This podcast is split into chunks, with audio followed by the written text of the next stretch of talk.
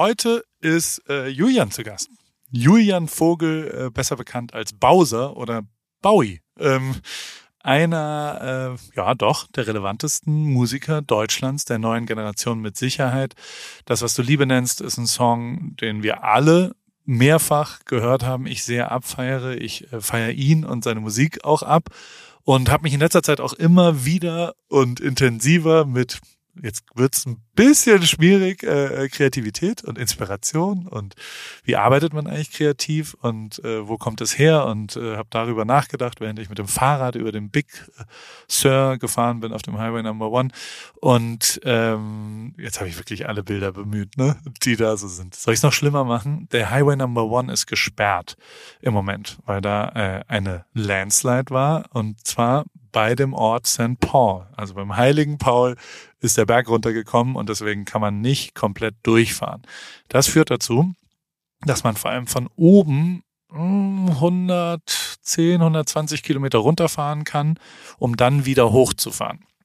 Und nach so 60, 70 Kilometern kommt der Wasserfall, wo alle Touristen hinwollen.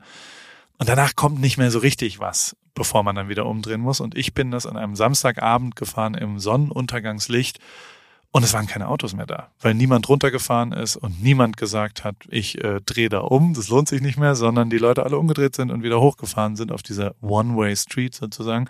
Und während ich da also Fahrrad gefahren bin und äh, Rick Rubin zugehört habe und meine eigenen Gedanken mir gemacht habe, was Kreativität bedeutet und äh, wie viel ich von Musikern gelernt habe in meiner Karriere und wie wichtig die auch waren, äh, um auf sein Bauchgefühl zu hören und äh, was das alles so ist und äh, ich denke dann wirklich immer über meinen Weg zum Ruhm nach, ähm, habe ich nach rechts geschaut und im Sonnenuntergang sind Buckelwale gesprungen.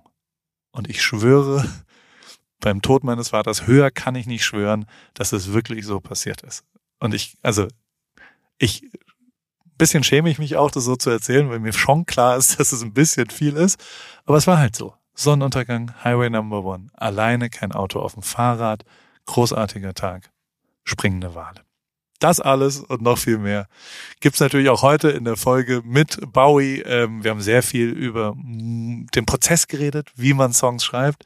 Gibt drei, vier wirklich voll geile Momente, wo man realisiert, wie er quasi an so einen Song rangeht, wie so Musik entsteht, dieses abstrakte, wundervolle, absurde, zauberhafte Ding von Musik. Und ähm, ja, was er mit meiner DJ-Karriere äh, von paar Remix zu tun hat, äh, kommt dann am Ende.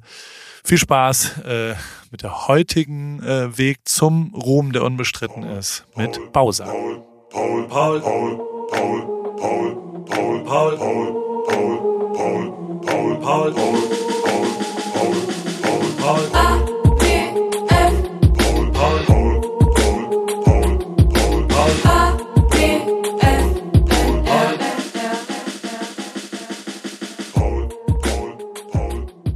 Bowie. Der ist äh, schon mal ein sehr, sehr guter, sehr guter Name, weil wir, also wir nehmen dieses Telefonat ja immer auf, äh, indem man sich einloggt. Und äh, es gab, früher war dieser Podcast mal mit Joko zusammen und äh, da hatten wir einen kleinen Wettbewerb, was der coolste Name, mit dem man sich so einloggt in dieses Programm quasi ist. Ich muss aber sagen, Bowie ist schon sehr gut. Also es ist äh, Kudos, um damit mal loszulegen. Also Bowie als als Ding rein. Stellt sich so auch vor manchmal? Ja, schon. Also ich denke, meine Freunde wissen alle, dass ich Julian heiße, aber so, wenn ich unterwegs bin als Bowser, sage ich mal, dann stelle ich mich auch gerne als Bowie vor. Das ist wunderbar. Haben wir beide uns je mal gesehen? Das habe ich vorhin auch schon überlegt. Ähm, es könnte sein, dass wir uns mal gesehen haben auf einem Festival zusammen mit Martin. Aber wenn dann auch nur so kurz im Vorbeigehen.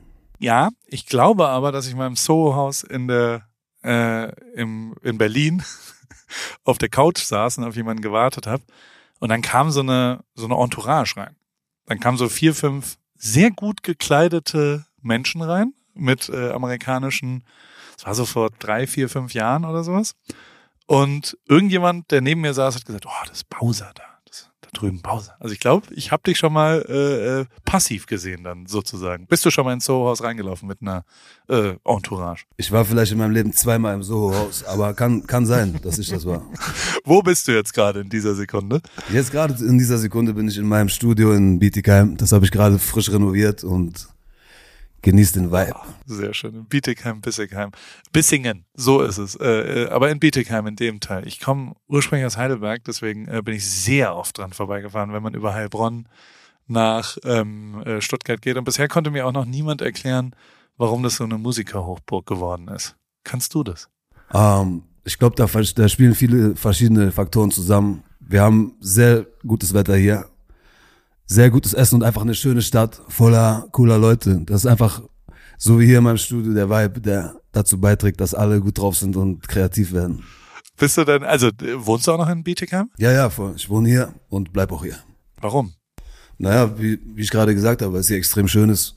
Dazu kommt natürlich, dass ich hier aufgewachsen bin, sehr verwurzelt hier bin mit Freunden und Familie und will hier gar nicht mehr weg. Das heißt, interessiert dich wirklich nicht Großstadt, vielleicht was Internationales, gerade ähm, ähm, Musiker sind ja, also ich, ich habe mir schon überlegt, über was sprechen wir hier eigentlich heute und was passiert dann da. Und ich äh, äh, habe äh, die letzten fünf, sechs Tage viel Zeit auf dem Fahrrad und beim äh, ähm, ja auch äh, beim Laufen verbracht und habe ein, zwei Podcasts auch gerade mit Rick Rubin gehört und ein Buch gelesen von dem und ähm, habe sehr viel über Kreativität nachgedacht und wie kreiert man eigentlich und habe dabei schon richtig krass in meiner eigenen Wahrnehmung äh, mitbekommen, wie sehr mich Musiker geprägt haben. Also das war, glaube ich, eins der wichtigsten Sachen in meinem Weg zum Ruhm mhm. waren äh, Musiker. Und das hat wahrscheinlich mit Jan Delay angefangen und ging dann mit Martin natürlich weiter, ähm, war aber auch mit Prinz P oder Tim Bensko oder äh, eben anderen Leuten, die, äh, Toten Hosen natürlich, sau viel mit denen gemacht und, mhm. und am Ende ist Lewis Hamilton auch ein Musiker äh, äh vom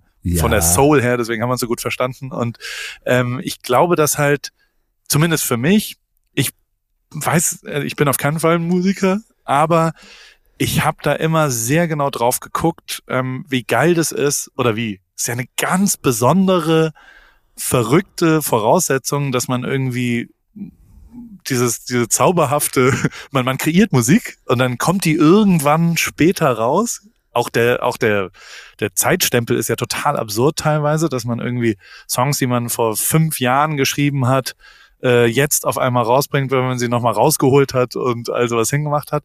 Und gleichzeitig ähm, äh, kreiert man die aber ja auch oft wirklich höchst persönlich.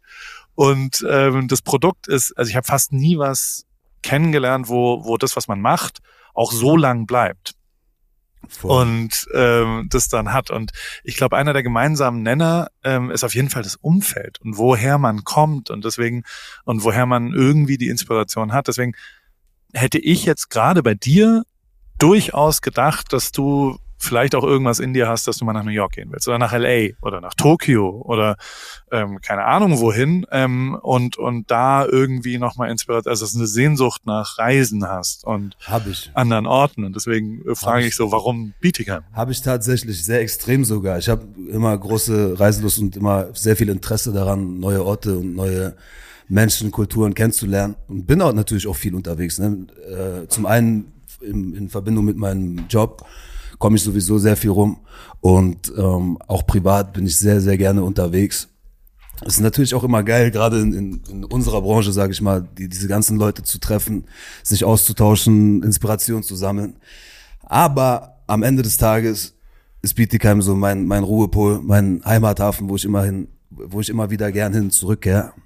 Und ähm, da kommt auch kein Ort der Welt ran an, an, an diese Wurzeln. Ich finde, man, man wächst irgendwo auf und man wächst nur einmal irgendwo auf. Also bei den meisten ist es zumindest so. Es gibt einen Ort, ähm, in dem man sehr krass verwurzelt ist und das ist bei mir hier diese Stadt und da, da geht auch nichts drüber.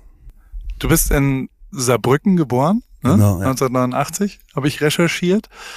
Allerdings es gibt echt ganz schön viel im Internet kursieren verschiedene Monate. Wann ist dein Geburtstag? Januar, Februar, April oder Juni? Es gibt Echt? viele da so Informationen viele? da draußen in diesem Internet. Warum auch immer. Ja, ich verstehe es nicht. Also, ich verstehe es auch nicht. keine Ahnung. Weil Kannst es, mir einmal beantworten, damit ich es weiß. Es ist eigentlich kein Geheimnis, deswegen äh, verstehe ich gar nicht, warum es da so viele Mythen gibt. Aber es ist der 9. Juni. Okay, ja. der 9. Juni äh, 89 in Saarbrücken und hast da die ersten sieben Jahre äh, deines Lebens verbracht. Heißt, eigen, oder? Oder, oder bis mit sieben erst nach Bietigheim-Bissingen? Wo? Also bist sechs, du in Saarbrücken sechs, gewesen, genau. die erste und, Zeit? Ähm, ja, ich war eine, äh, in Saarbrücken eine kurze Zeit auch noch in Nürnberg. Äh, wir sind damals sehr viel umgezogen. Aber bin dann mit sechs Jahren in, in Bietigheim gelandet. Was haben deine Eltern gemacht, dass ihr so viel umgezogen seid? Ähm, ja, das war, meine Mutter ist Grundschullehrerin und ähm, mein Vater war Be Okay. äh, Betriebsmediziner und musste deswegen sehr viel ähm, den, den Job wechseln, weil es damals irgendwie ähm, schwierig war, scheinbar, einen Job zu finden. Und ähm, hast du Geschwister? Ich habe einen kleinen Bruder, ja.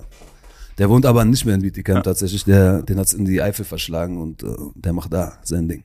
Okay, und dann bist du mit sechs nach äh, Bietigheim und seitdem dort nicht mehr weggegangen. Ich habe ein bisschen auch gehört, dass du quasi in der, in der Schule durchaus, ähm, also ich habe mich da erinnert gefühlt an mich selber auch.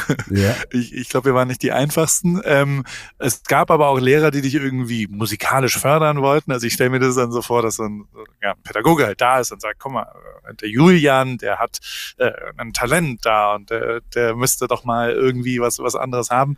Die Wahrheit ist aber, dass irgendwie ein, ein Keyboard, was da rumstand, äh, äh, die äh, Passion zur Musik oder die, die, also irgendwann muss ja mal Musik in dein Leben gekommen sein. Ja. Und das ist nicht durch Schule passiert. Es, war, es waren leider nicht die Lehrer und nicht die Pädagogen. Im, im Gegenteil, da, da war es eher so, ähm, weil ich damals schon sehr Rap und Deutschrap affin war, dass, dass es eher belächelt wurde und nicht wirklich supported wurde von irgendjemand. Und ähm, genau. was hast du denn gehört? Also was für Deutschrap? Ähm, ja, dam was damals halt so aktuell war, Kool Savage. Ähm, dann kam Agro-Berlin-Zeiten. So diese, also Battle-Rap, Straßenrap in, in erster Linie. Und bin natürlich auch durch die Schule gerannt und habe die ganze Zeit gerappt und äh, hab, hab mir damit nicht nur Freunde gemacht. Hast du, also war deine Stimme schon immer so? Mal so unter uns? Weil du hast ja schon eine sehr prägnante, krasse, außergewöhnliche Stimme und das ist ja äh, unser gemeinsamer Freund Martin, hat ja dieses Feature auch, dass der eine Ja, ganz, ja. ganz faszinierende, besondere Stimme hat. Ähm, war das bei dir schon immer so? Ja, die war schon immer irgendwie ein bisschen rauer als, als bei allen anderen. Ähm, hat sich mit der Zeit gar nicht so viel verändert eigentlich. Ne?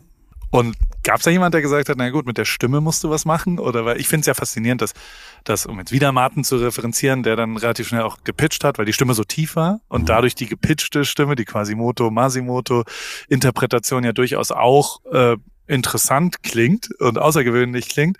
Und ich da schon ein paar Parallelen sehe, dass du ja viel Autotune machst, wenn ich das richtig verstehe, wenn ich das so sagen darf, was quasi besonders gut mit einer besonderen Stimme ja auch äh, funktioniert. Ähm, äh, ist das irgendjemandem aufgefallen oder äh, bist du allein durch die Flure rappend gelaufen? Das ist, wenn dann Freunden von mir aufgefallen, als wir dann damals ähm, die ersten Versuche gemacht haben, auch aufzunehmen mit äh, komplett spartanischen Mitteln.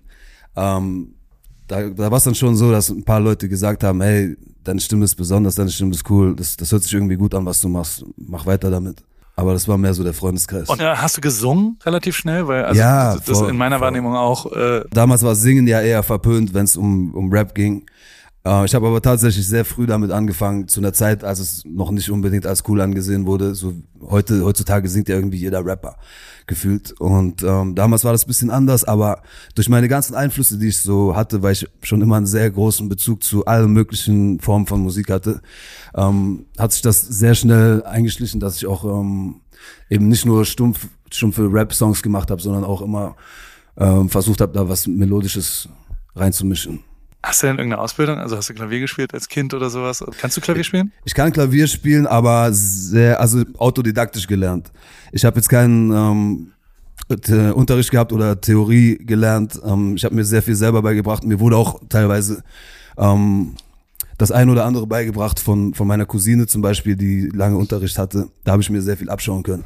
Aber so generell ähm, spiele ich komplett nach Gehör. Und ähm, also sowohl Klavier als auch Gitarre oder alles, was ich so äh, hier in meinem Studio habe zum Klimpern, Synthesizer, was auch immer, ähm, das spiele ich nach meinem Gehör. Das heißt, du könntest jetzt, also wenn ich dir jetzt sage, sing das, was du Liebe nennst, in C-Moll, könntest du das? Ähm, jetzt so ohne vorher mal eine Taste kurz zu drücken nicht, aber so, sobald ich ein Keyboard vor mir habe und äh, ein C-Moll, ein C drücken kann, dann kann ich das natürlich sehr schnell adaptieren, klar. Okay, das heißt, du hörst, hast du ein Keyboard in der Nähe? Kannst du einmal hab spielen, ein- damit ich das, ich will nur den, hier, den. Ton hören, damit ich es verstehe? Ja. Spiel mal einmal. Das wäre ein C-Moll. Okay, und das kommt in deinem Gehirn dann an Genau. Und dann kann ich Und zum Beispiel meine Topline adaptieren. Ich könnte dir sagen, Baby, gib mir mehr von dem, was du. Verstehst du? Dann bin ich auf der auf der C-Moll-Range. F. Also, okay. Und Genau. du weißt aber schon, es ist ja schon musiktheoretisch dann. Der nächste Teil, Liebe nennst, ist ja dann F wahrscheinlich, oder? Was ich jetzt einfach nur theoretisch irgendwo rein. Was ist der Ja, nächste Akkord? F-Moll, genau, F-Moll. Okay. Und dann kommt ein B-Dur. Und dann, Ja, so ungefähr. Ich weiß nicht, ob ihr es gehört habt jetzt, Okay, aber und- ja, es gibt ja Leute, die können das aus, also du hast jetzt sehr viel versucht einfach.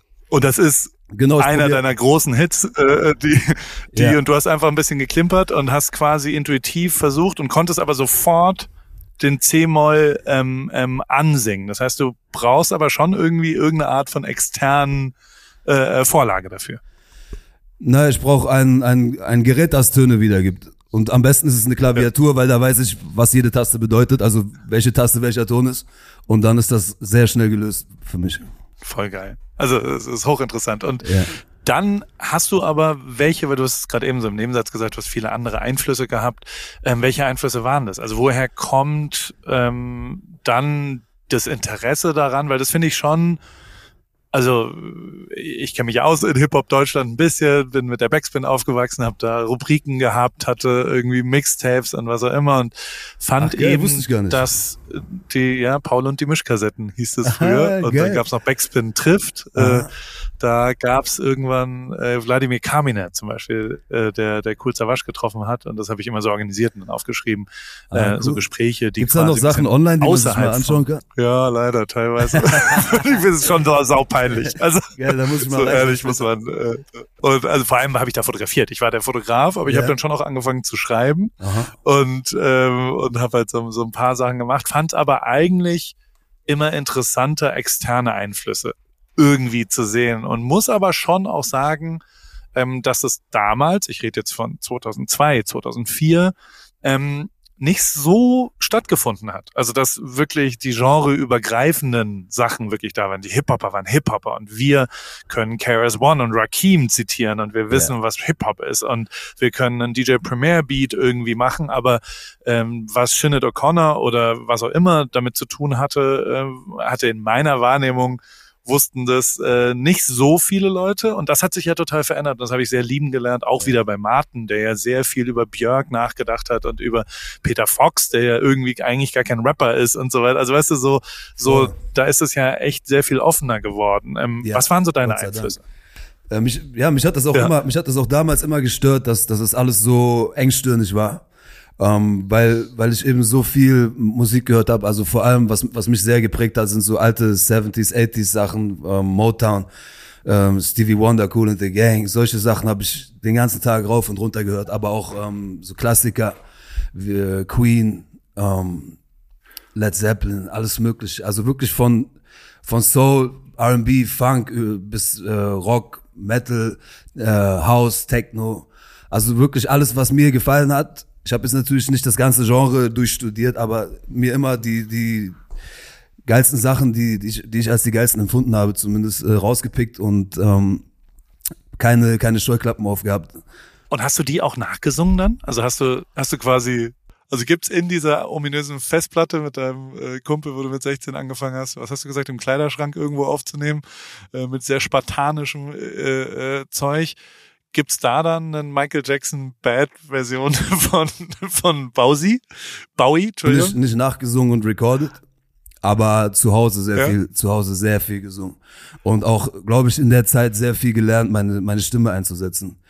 Weil ich wirklich auch versucht habe, die, diese Töne zu treffen, die, die für mich schwierig waren zu treffen. Weißt du, was ich meine? Ich habe einfach äh, in der Zeit sehr viel geübt, zu singen, zu performen.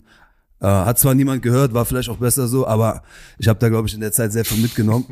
Und äh, da, beim, beim Aufnehmen ging es dann tatsächlich schon eher um, um eigene Texte. Das hat dann schon angefangen mit, mit eigene Texte schreiben, eigene Raps schreiben. Äh, damals über LimeWire und Bearshare äh, irgendwelche Ami-Beats runterladen und darauf rappen. Das war, das war der, der Vibe damals. Werbung. Sag mal, hast du dich schon mal gefragt, wieso Lebensmittel in winzige Packungsgrößen abgefüllt werden oder warum dich ein Labyrinth aus Handelsstufen vom Ursprung deiner Alltagshelfer trennt oder weshalb gute Qualität und faire Preise scheinbar unvereinbar sind? Hallo Paul. Tatsächlich ja. Gerade bei so meinem Frühstück, bei meinen Frühstücksprodukten sind das äh, Themen, die irgendwie oft aufkommen. Ich habe so tolle Vorratsgläser für meine Müsli-Bar zu Hause. Da muss ich aber zum Beispiel immer drei Packungen äh, kaufen, damit so ein Glas voll ist. Dann habe ich genau das Richtige für dich. Das fragt sich unser heutiger Werbepartner Coro nämlich auch alles und denkt deshalb den Handel neu. Bei Coro gibt's leckere und haltbare Lebensmittel in effizienten Großpackungen, dadurch weniger Verpackungsmüll durch diese Großpackung und dein Vorratsglas kann immer in einem gefüllt werden. Meine absoluten Lieblingsprodukte sind natürlich das Pistazienmus, nicht mehr wegzudenken aus der Rib Kitchen und jeden Morgen dort auch. Und in letzter Zeit habe ich die Bertha Proteinbar Brownie sehr viel ähm, zu mir genommen, vor allem High Protein, bisschen Gain und so weiter. Dann gibt's auch gefriergetrocknete Himbeeren für den Snack für zwischendurch in dunkler Schokolade, sehr, sehr schön. Und ich bin vor allem Fan von Coro, weil die stehen für Transparenz, für Neugier, für Kreativität, für Mut und über 1100 Produkte gibt's dort im Sortiment. Ein guter Mix aus konventionellen und biologischen Produkten und immer nur das Leckerste vom Leckeren. Und ich habe noch einen Code mit dem Code PAUL, P-A-U-L, in Großbuchstaben. P-A-U-L spart ihr 5% auf das gesamte Coro-Sortiment auf corodrogerie.de und ich packe dir das nochmal in die Shownotes unten rein und wünsche dir viel Spaß beim Shoppen bei Coro. Ich habe gerade schon mal gestöbert äh, und in meinem Warenkorb liegen schon die gefriergetrockneten Erdbeerscheiben und der gepuffte Biodinkel. Kann ich kaum erwarten, äh, jetzt bei Koro zu shoppen und meine Müsli-Bar zu füllen. Mega gut. Danke, Paul. Oh ja, genau, die Erdbeerscheiben liebe ich auch. Also, guten Hunger und gern geschehen. Das war's mit Werbung. Und du hast aber nie Beats selber gemacht? Also. Doch, doch, auch. Oder hast du, also hast du dich aufs, ja, okay. Doch, auch. Wenn du Songs schreibst, wie, und das wird ja heute anders sein, als es vor äh, zehn Jahren war, ähm, wie macht man das? Weil ich finde das ganz, ganz faszinierend und ich finde es auch, die Leute, die ich kennengelernt habe, schreiben ja ganz, ganz unterschiedlich, manchmal in Kombination mit anderen Leuten, manchmal mit, äh, also weißt du, so Masimoto-Songs werden geschrieben durch Wortspiele und dann äh, ist quasi die äh, Geschichte eines äh, kiffenden Nazis oder was, also ähm, ähm, da ist ja Storytelling eigentlich first. Ähm, dann gibt's wiederum andere, also keine Ahnung, wir können immer mal wieder über, über das, was du Liebe nennst, reden, was ja ein, ein, ein sehr sehr sehnsüchtiges Liebe-Thema hat.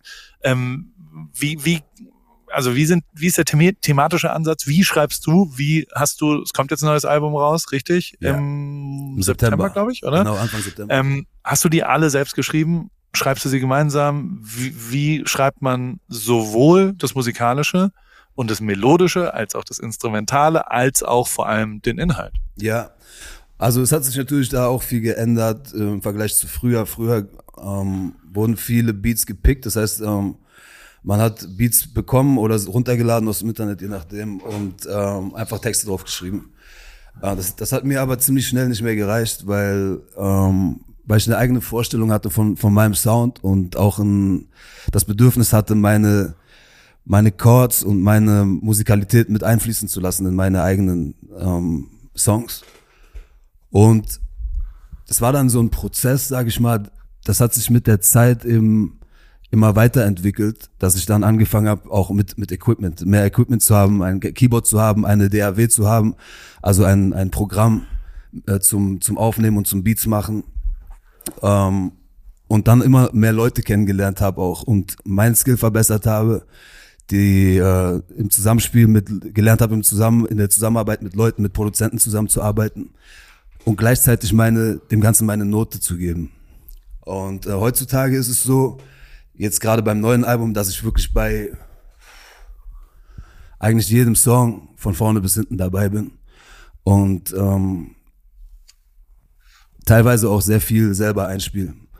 Und äh, dann hat man eben ein, eine Skizze, sage ich mal, und dann geht's los zu überlegen, okay, wo will man thematisch hin? Kann man darauf rappen, kann man darauf singen, was, was ist das Thema? Das ist aber nicht also für mich gibt's da kein Schema F. Ich mache das nicht immer gleich. Das ist bei dem einen Song so, bei dem anderen Song dann wieder anders. Ähm, manchmal fängt's auch mit einer Textidee an und man ähm, versuche dann ein Instrumental darum, um diese Idee zu programmieren. Also da gibt's verschiedene Herangehensweisen, die, die sich immer wieder abwechseln. Und was sind die, also äh, erklär mir mal eine zum Beispiel, wenn jetzt die Textidee als erstes passiert. Also was ist ein Beispiel vom neuen Album? Ja. Äh, einen Song, wo du sagst, okay, da hatte ich einen Begriff vielleicht oder eine Welt oder also äh, äh, was ist als erstes da? Also ich kann dir jetzt ein Beispiel, ein Beispiel nennen von, von meinem neuen Album. Da war ich äh, in Silvester, über Silvester äh, in einem Hotel, bin morgens aufgewacht, in der Nacht nach Silvester, weil ich nicht gefeiert habe, war ich morgens äh, ziemlich fit. Bin aufgewacht mit einer, mit einer Leine in meinem Kopf. Ähm, die war einfach da. Ich kann es dir nicht erklären, woher die kam. Ich bin aufgewacht und diese Leine war da. Und ähm, ich bin sofort aufgesprungen, habe mir was zu schreiben geholt und habe versucht, diese Line irgendwie fortzuführen. Habe dann am Ende, weiß nicht, vier oder sechs Lines gehabt. Ähm, bin dann am nächsten Tag aus dem aus dem Urlaub zurückgekommen. Sofort. Sag mir einmal kurz, wie die Line ist. Nimm mich mal mit. Also wie ist die Line, die in deinem Kopf am ersten ersten da war? Ich träume schon lange nicht mehr von Trips auf die Bahamas. Mein Geld reicht nicht mal für eine Füllung bei meinem Zahnarzt. Und die, okay. die, die, die, die, die, Hookline, die Hookline dazu, war, die dann danach in meinen Kopf kam, war, äh, wo ist mein Geld? Und so heißt auch der Song jetzt. Ähm, mit dieser Idee bin ich ins Studio gefahren am nächsten Tag und habe mich zusammen mit Berki, mit dem ich sehr viel mache, so ist mein äh, Nachwuchsproduzent, sage ich mal, der jetzt inzwischen sehr sehr krass durchstartet, ähm, mit dem ich auch sehr viel für dieses Album gemacht habe, weil wir uns auf einer musikalischen Ebene äh, und menschlichen Ebene natürlich auch sehr, sehr, sehr gut verstehen. Auf jeden Fall haben wir uns äh, hingesetzt und ich habe ihm von dieser Idee erzählt. Habe gesagt, so, das habe ich in meinem Kopf. Wir brauchen diese, dieses Tempo. Es fängt natürlich erstmal mit einem Tempo an, tick, tack, tick. Und ähm, dann habe ich gesagt, okay, ich stelle es mir so vor. Wir brauchen ungefähr ich mach dann, ich benutze dann auch manchmal einfach meinen Mund, Beatbox irgendwas oder mach's, weißt du, was ich meine, irgendwelche Shaker-Sounds. Wir brauchen so ein tschik, tschik, tschik, irgendwie so. Ich versuche mich irgendwie zu artikulieren und ihm zu erklären, was ich brauche. Und ähm, da wir uns so gut verstehen, ist es für ihn ähm, eine Leichtigkeit, das sehr schnell abzubilden. Und auf einmal ist eine Skizze da, ich nehme was auf und dann geht das immer so Step by Step weiter, bis, bis am Ende ein fertiger Song da ist. Wie nah ist der an dem, was, also irgendwas ist ja in deinem Kopf drin, du wachst auf, hast diese Line, du hast die gerade, also ähm, weißt du noch, was dann die anderen Lines sind, die du, also du, du hast ein Kernthema. Ich versuch's zu verstehen. Ne? Ja. Ähm, Wenn es jetzt zu analytisch wird, äh, sag, äh, wir, wir können auch gerne über andere Sachen reden. Für mich ist es total faszinierend. Ja, sehr gerne. Ähm, und also am faszinierendsten ist, wie du diesen Satz sagst. Ne? Also wie du und du, du hast auch sofort eine andere Sprechgeschwindigkeit übrigens und eine andere, also so man merkt, wie passionate du auf einmal auch dazu wirst und so sagst, guck mal, das ist das und das Thema ist, ich habe kein Geld mehr und äh, das ist eine Welt, also ich, ich, ich äh, kann mir keine Füllung mehr leisten, yeah. ähm, was ja, ähm, wenn man es jetzt ganz, ich will jetzt hier nicht wie so, wie so ein möchte gern äh, eine Erörterung von Pausas neuem Song äh, in der 10b der Ludwig Erhard, was auch immer, Gesamtschule, ähm, aber was ja auch was mit Amerika zu tun hat, weil äh, ja Medical Care nicht überall da ist und gerade Zahnarzt ja was yeah. ist, was, ähm, also da steckt sehr viel Inhalt drin in dieser einen Aussage, Boah. der dir wahrscheinlich ja in der ersten Sekunde nicht unbedingt bewusst ist, oder? Also du gehst ja nicht mhm. hin und sagst, ich möchte einen äh, generations- und sozialversicherungskritischen Song äh, machen und dafür wähle ich das Medium äh, Zahnfüllungen. Um, nee. Sondern ähm, das entsteht ja so. Das, das entsteht so, ich habe ja eben schon gesagt, mir, mir ist absolut, ich kann absolut nicht erklären, woher diese Line kam. Die, also es gibt wirklich so Momente, man, ja. man wacht auf oder man steht äh, an der Bushaltestelle oder man sitzt auf dem Klo und auf einmal fällt ihm, fällt, einem irgend so Line ein. Wo, warum auch immer. Und ähm, mir, mir war aber relativ schnell klar, was ich damit machen kann.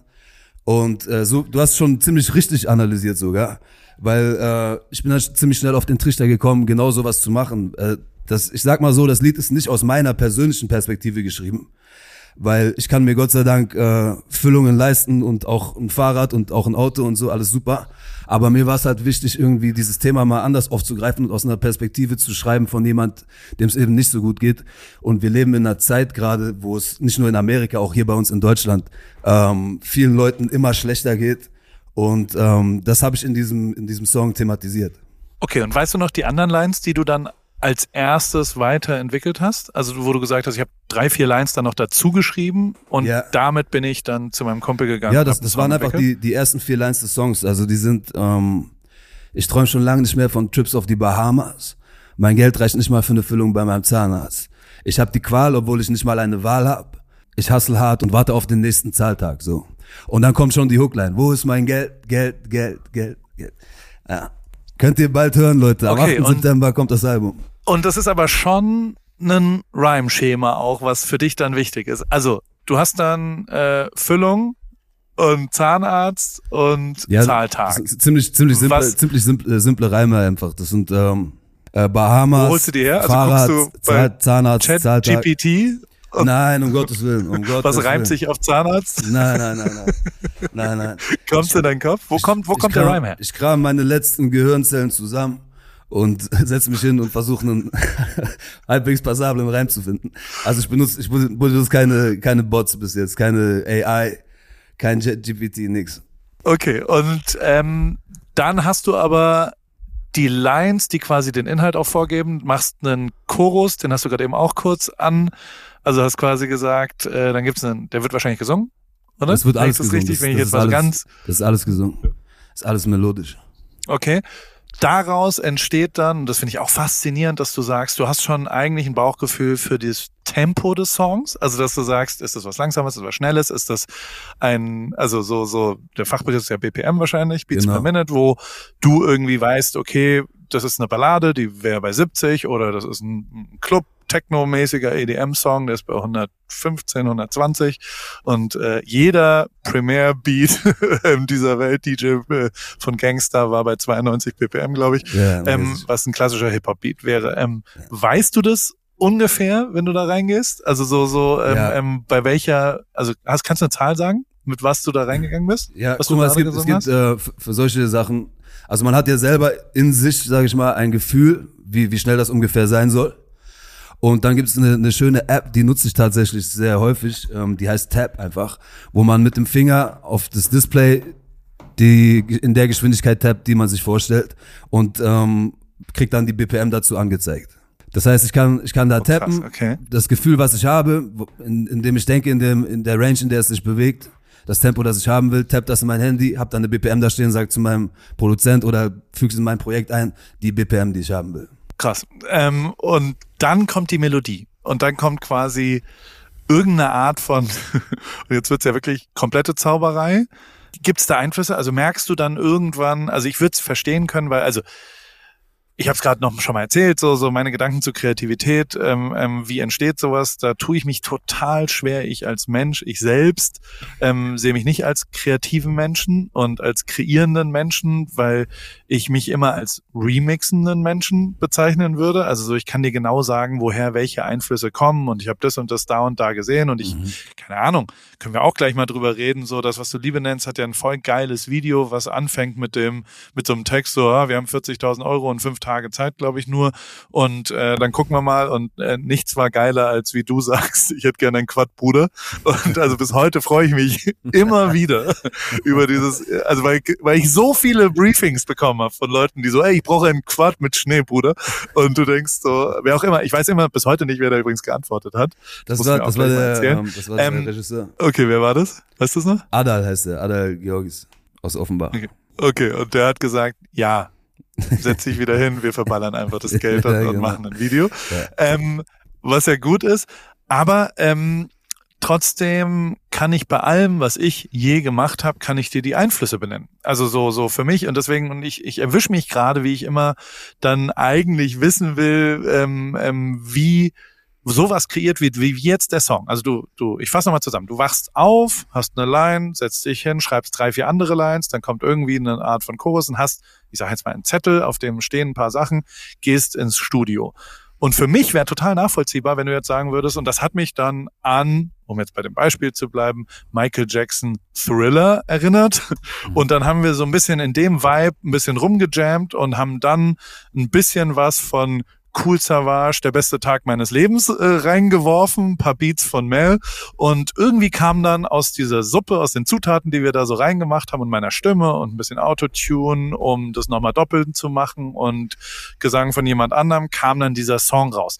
Das würde ich verstehen als stumpfer Paul. Mhm. Aber so ist es ja nicht, oder? Nee, nee, es, ist, es geht ein bisschen weiter als das. Also ich sag mal in aller Bescheidenheit, ich habe jetzt ziemlich viel äh, Zeit damit verbracht, genau das zu machen und bin auch auf einem, auf einem Level, sage ich mal, wo ich meine Ideen, die ich im Kopf habe, natürlich nicht immer, aber sehr oft ziemlich gut und ziemlich zügig umsetzen kann. Das äh, ist natürlich auch wirklich Okay. jahrelange Erfahrung. Und zum anderen, äh, es gibt auch eine, ein, ein ähm, keine Ahnung, wie ich es nennen soll, ein Ding in meinem Kopf, mein Gedächtnis funktioniert bei nichts auf der Welt so wie bei Musik.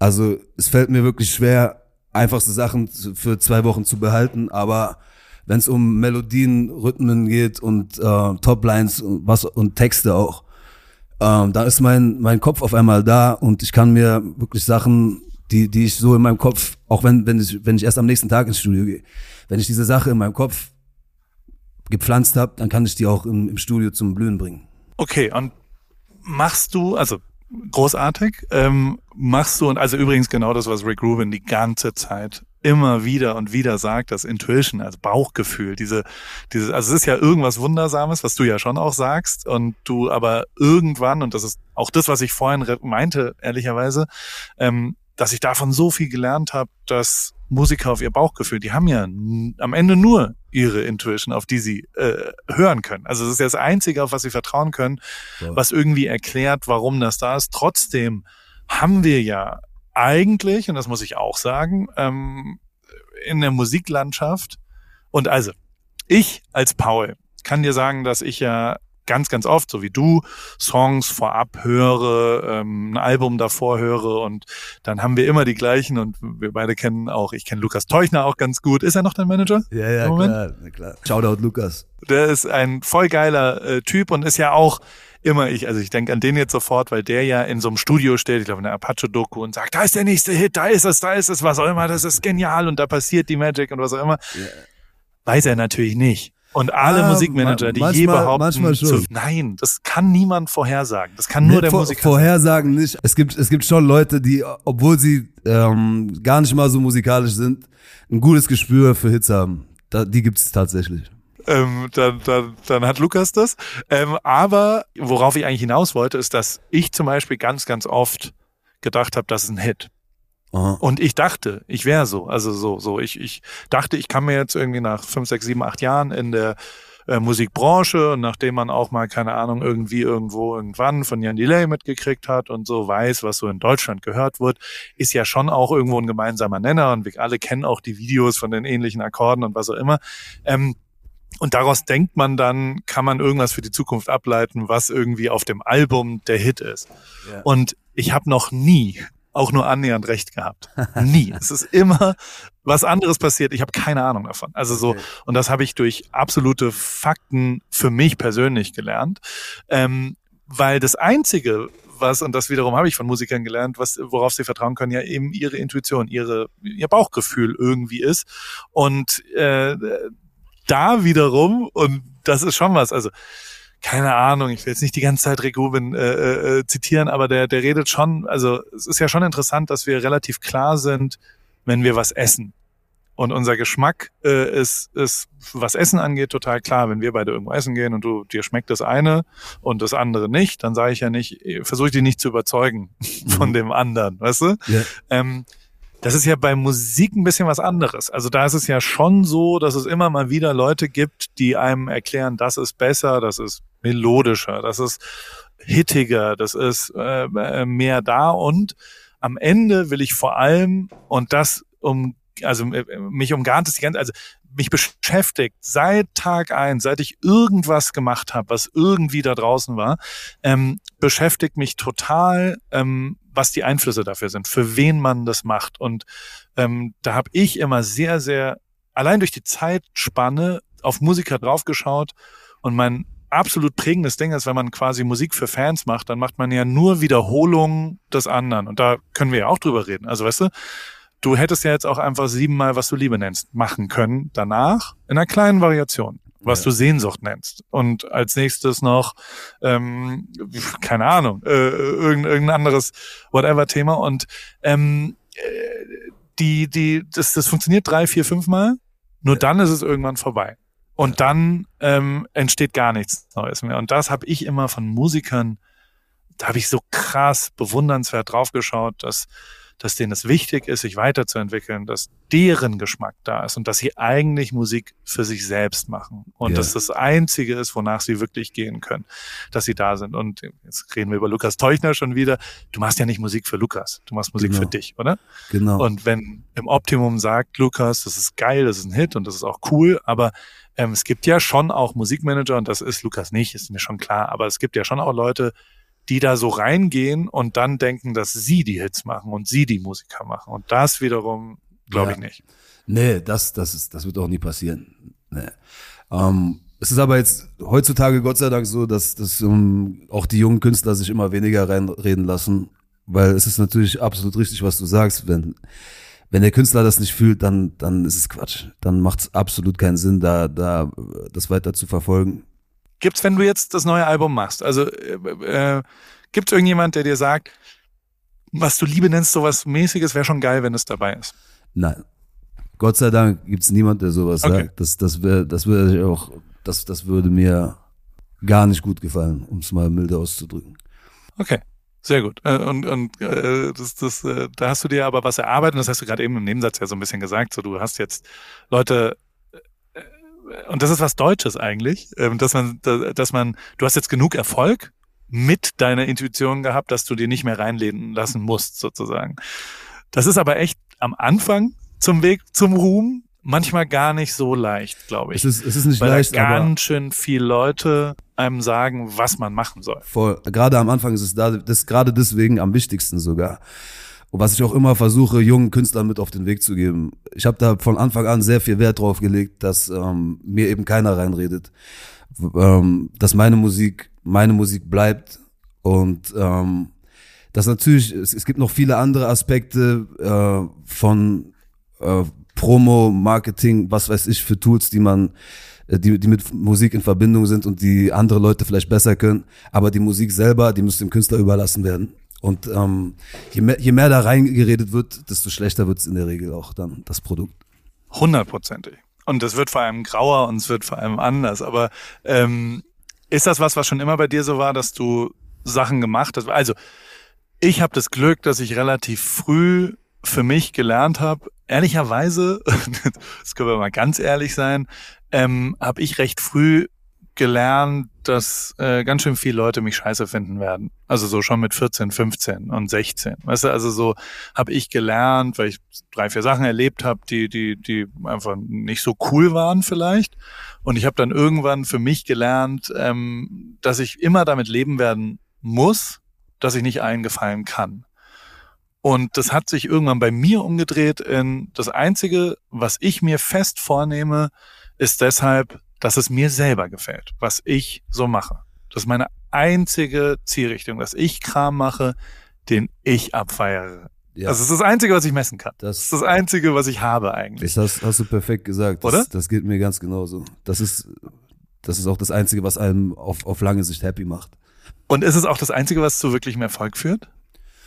Ähm, ja, Erfolg ist, finde ich, ein dehnbarer Begriff. Ich meine, man kann Erfolg irgendwie immer erzwingen, ergaunern, aber Erfolg, wie gesagt, Erfolg, hinter dem man auch stehen kann. Weißt man, man, man geht ja raus mit seinem Gesicht und seinem Namen. Und ähm, ich denke, wenn man, wenn man da nicht dahinter stehen kann und es trotzdem der Öffentlichkeit anbietet, dann wird es irgendwann unangenehm. Deswegen ähm, Erfolg, der sich lohnt, de, von dem man dann auch was hat, der, der einem auch irgendwie dann Spaß machen kann, da, da ist es schon essentiell, dass, dass, dass man hinter dem steht, was man macht. Bist du erfolgreich? Also du bist berühmt. Also dein Weg zum Ruhm, deswegen äh, bist du ja auch hier, der ist unbestritten, der ist da. Ähm, äh, da kann man einen Haken hinten dran setzen. Ähm, siehst du dich erfolgreich? Ähm, ich, ich sag mal so, ich konnte viele Erfolge feiern. Ich bin sehr dankbar für alles, was ich, was ich habe und was ich erreicht habe. Ich bin auch ähm, im, in meinem Privatleben inzwischen sehr happy mit, mit allem, was ich habe. Also ich würde vielleicht erfolgreich austauschen mit zufrieden. Ich bin sehr zufrieden. Hast du noch Ziele? Also was, was soll da noch passieren? Wie alt bist du jetzt? Ich, ich bin 34 89, äh, 34, genau. Ja. Ich, ich will weiter Musik machen. Ich ähm, habe vor, auch ähm, die, die Rapper-Karriere nicht an den Nagel zu hängen, aber bisschen beiseite zu schieben jetzt nach dem, nach dem Album und ähm, elektronische Musik bisschen anzugreifen. Äh, weil, weil, weil mich Ah, das, wirklich? ja, weil mich das gerade voll triggert, schon seit, nicht, nicht gerade erst, schon, sondern schon seit Jahren. Und ähm, ich produziere sehr viel nebenher elektronische Scheiße. Ähm, hab vor, ein bisschen aufzulegen und äh, da nochmal ein neues Feld zu entdecken.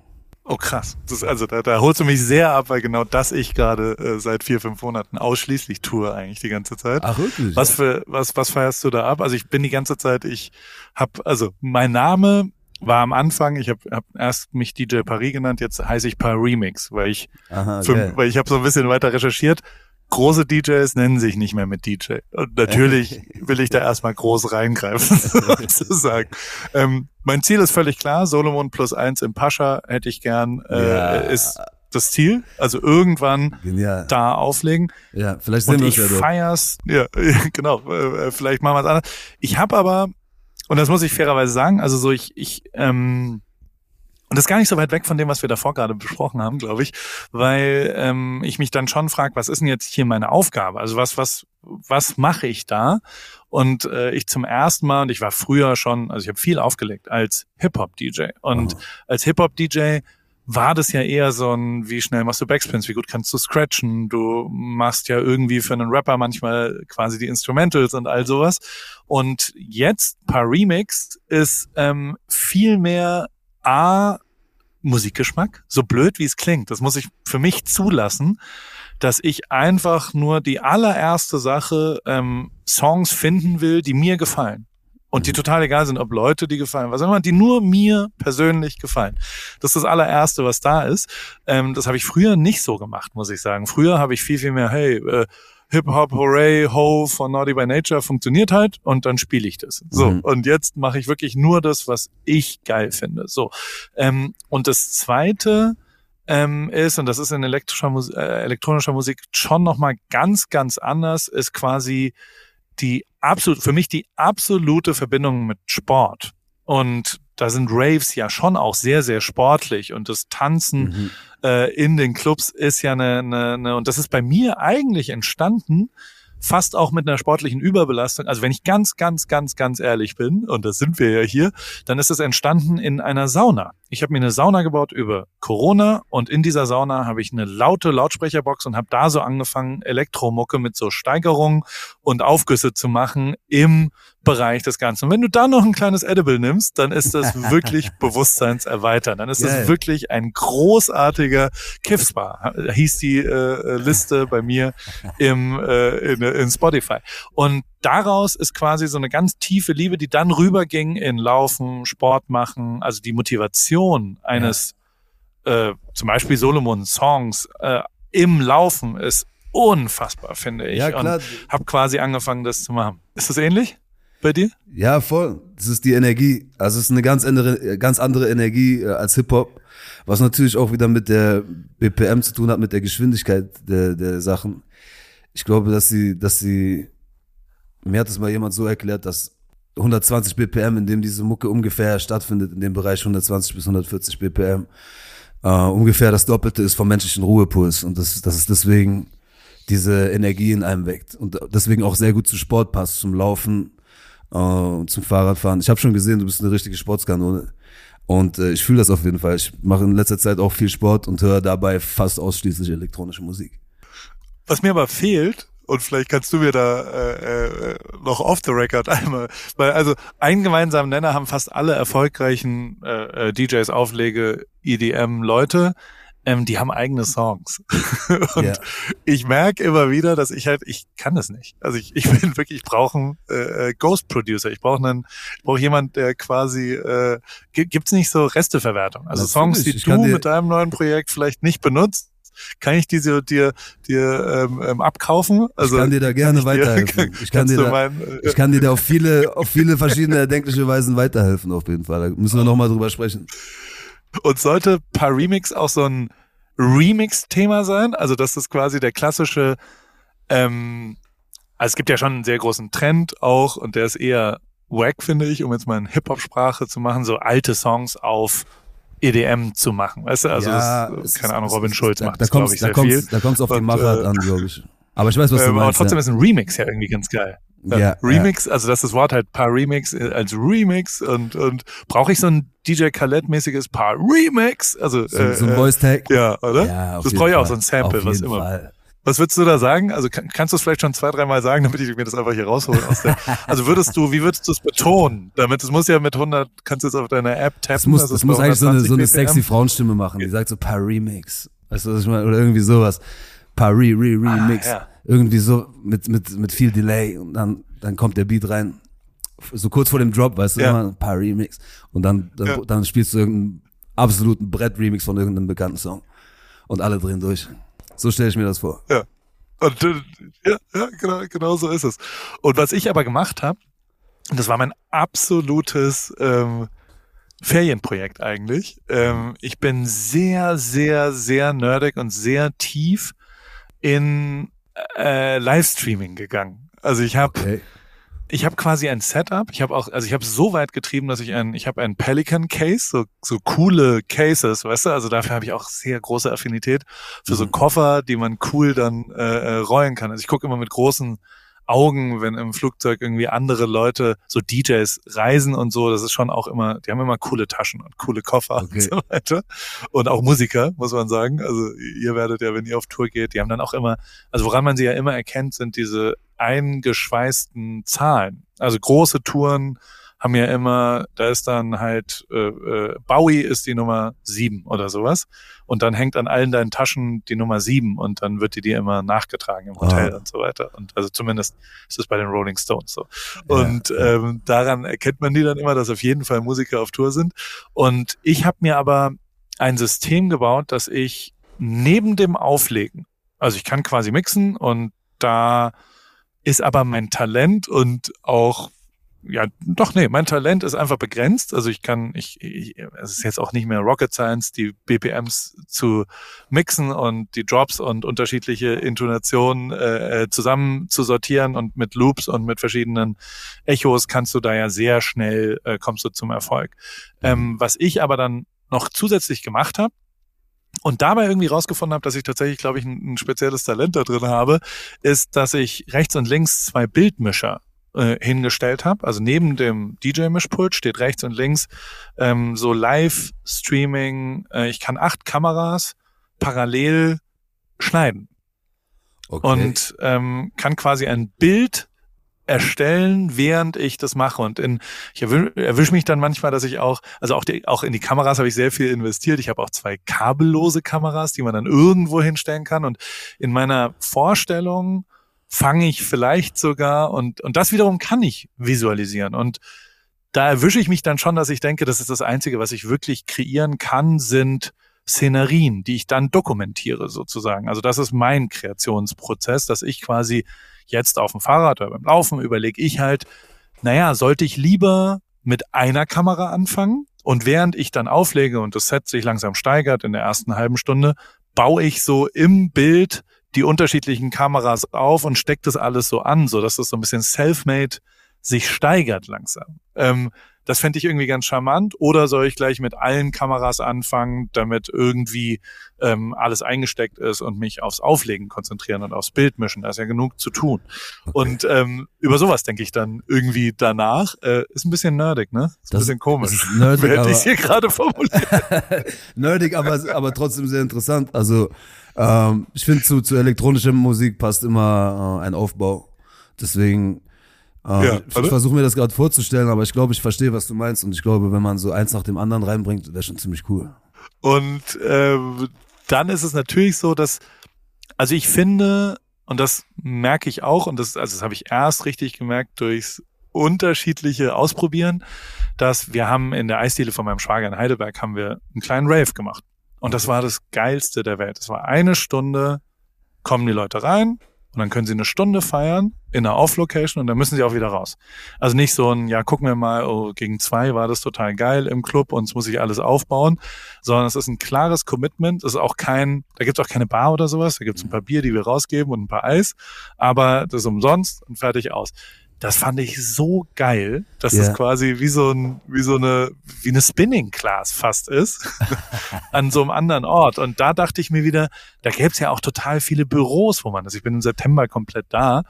und ähm, will eigentlich eher auf irgendwelche Parkplätze gehen und dort irgendwas Kleines machen, weißt du, und gar Ja, nicht, also eher so Off-Location-mäßige, So kleine ja, irgendwelche Firmen, die sagen, ja, mach da das Mittagsding oder sowas, oder so Mhm. Tiny Desk Concerts, was ich immer noch nicht verstehe. Kennst du Tiny Desk ja, Concerts? voll, ich wollte es gerade sagen. Sagt das ist ja das Paradebeispiel eigentlich dafür. Macht niemand in Deutschland so richtig. Warum, Nee. warum gibt es nicht von deutschen Leuten? Das ist total abgefahren als Produkt.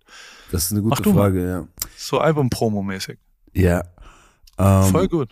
Ich habe tatsächlich so sowas in der Art vor, auch ähm, ein, zwei kleinere Konzerte mit nur ausgewählten Teilnehmer oder Gästen zu, zu machen. Das geht dann aber mehr wieder in die Akustikrichtung als in die elektronische Richtung. Aber ich finde das auch sehr interessant und ich liebe, ich liebe Tiny Desk.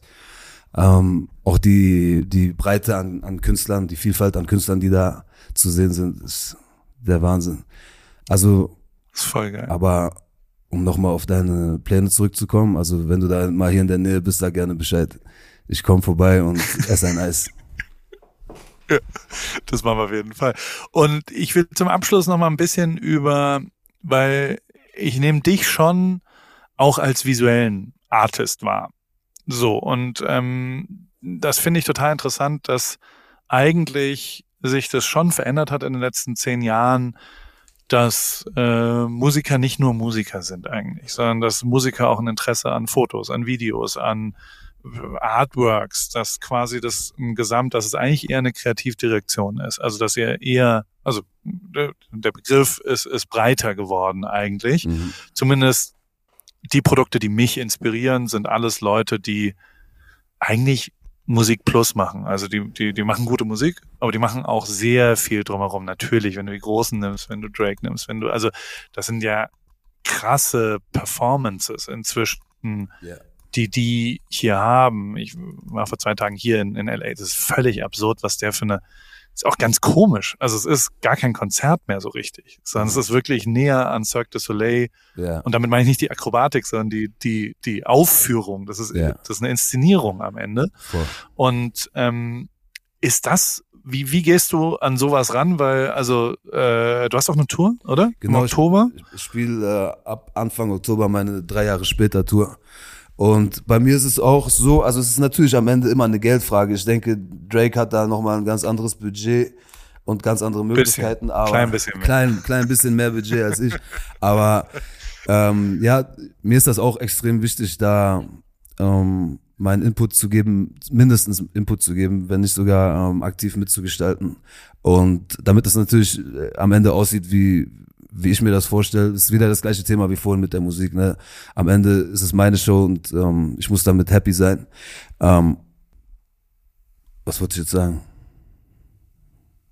Ich dachte kurz, die Internetverbindung ist weg. Ist deine Show. Es war, es war, es war nicht die. Internetverbindung, Ja, es, war, es war mein Kopf. ja. Äh, der, hat, der hat kurz ausgesetzt. Ähm, ja, auf jeden Kurzen Fall. Stopp. Ja, Und jetzt bist du wieder da. ja, war, war kurz Verbindung weg. Äh, ja, auf jeden Fall. Es ist ähm, natürlich auch durch Social Media hat sich da, glaube ich, viel verändert, dass die Leute einfach viel mehr Möglichkeiten haben, auch ihre Kreativität rauszulassen. Ähm, sei es Fotos oder Videos, ähm, Instagram, TikTok, was auch immer.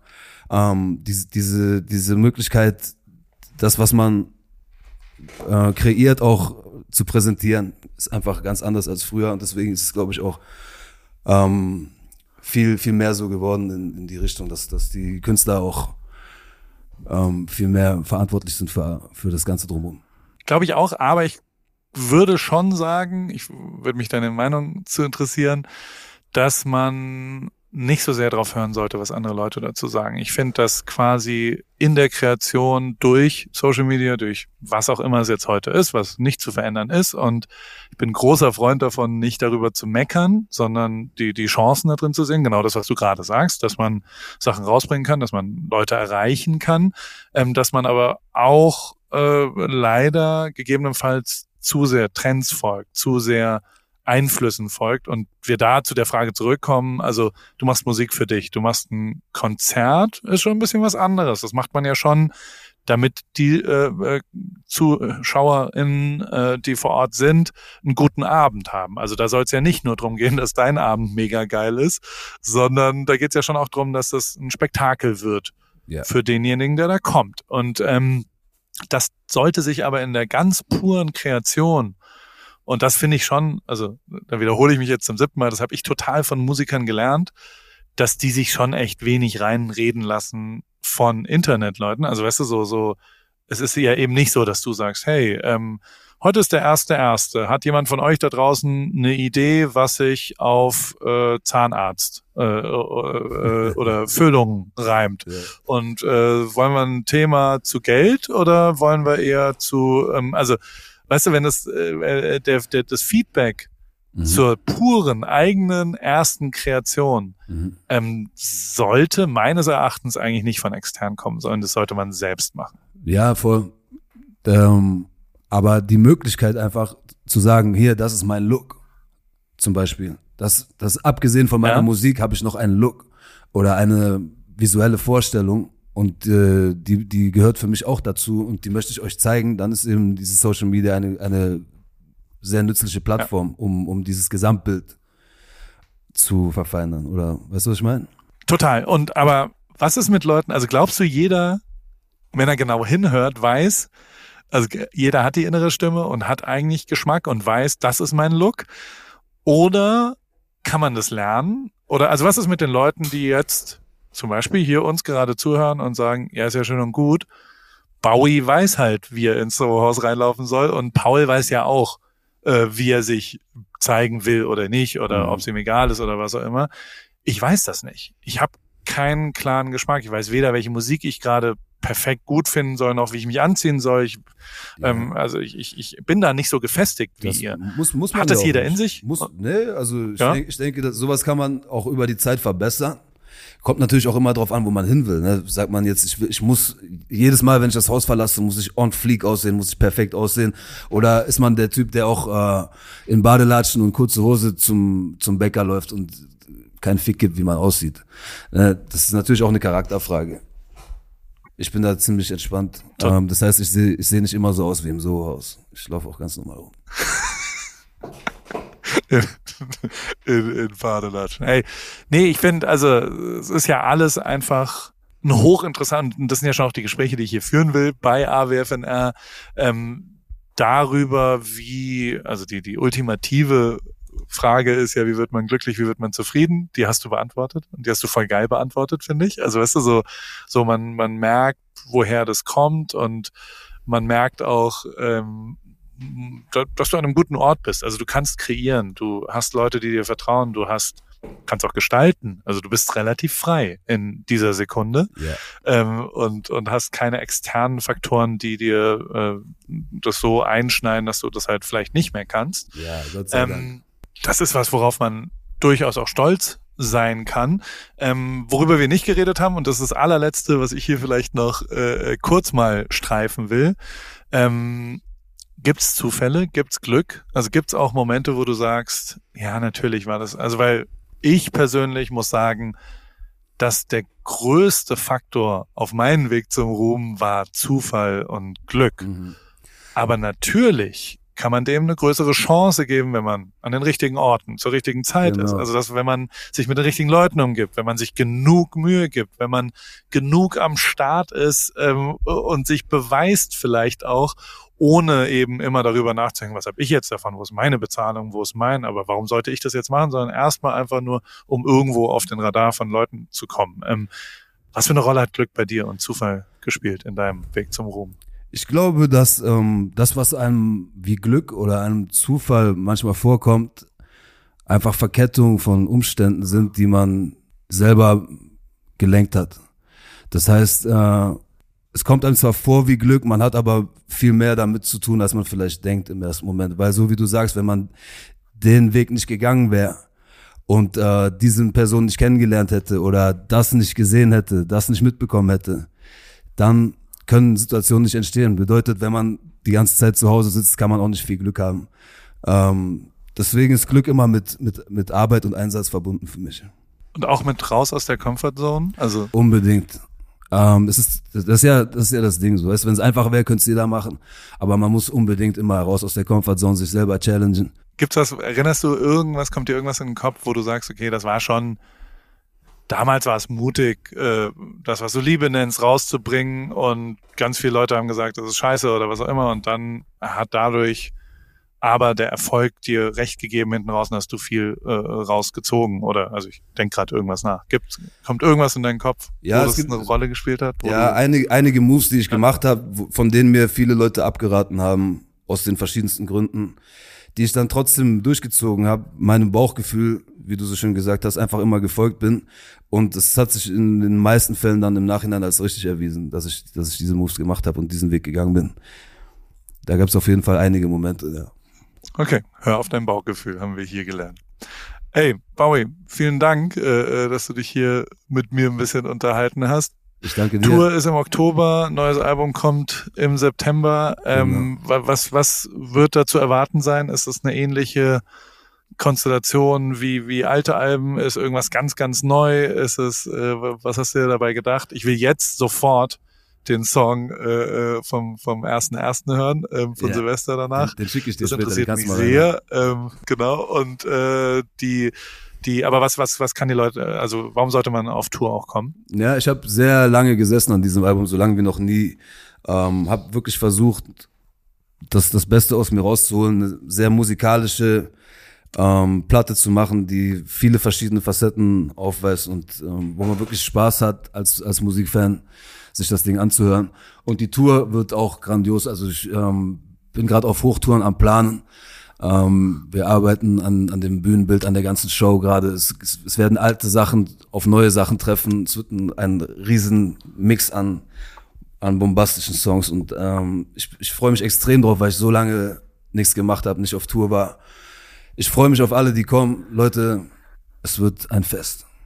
Schönen Abend dir. Vielen Dank, dass du hier ins Vielen Telefon Dank. gegangen bist. Vielen Dank. Sehr inspirierend. Ist wirklich echt immer geil, äh, so Leuten, die ganz andere Sachen machen, auch zuzuhören. Und am Ende hat man doch auch ein paar Gemeinsamkeiten, wie man so Dinge sieht, glaube ich. Ähm, Safe, ja. Und das finde ich immer echt äh, faszinierend und so weiter. Natürlich, hallo Hip-Hop. 50 Jahre Hip-Hop, Riesenthema. Yeah. Ähm, äh, ist ja jetzt, hast du dieses Konzert gesehen in New York? Nee, nicht wirklich. Hast du das, hast du Hab darüber ich- also gelesen? Ich, ich, Völlig ähm, absurd.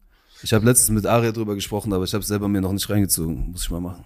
Wer da alles gespielt hat. Also ich meine, da hat irgendwie Nas mit featuring Lauren Hill und Wow, Fugees okay. und von Cool G, also so die, die, und das alles in vielen, aber auch Lil Wayne und bla, also so, es ist so, es war so ein Oldschool, New School. 24 Stunden, ja, echtes Hip-Hop. Ich, ich will mir gar nicht ausmalen, was das in Deutschland bedeuten würde. Also, Wow. ob dann da MC René ein bisschen freestylt vor der, vor der Bühne und, und Ja.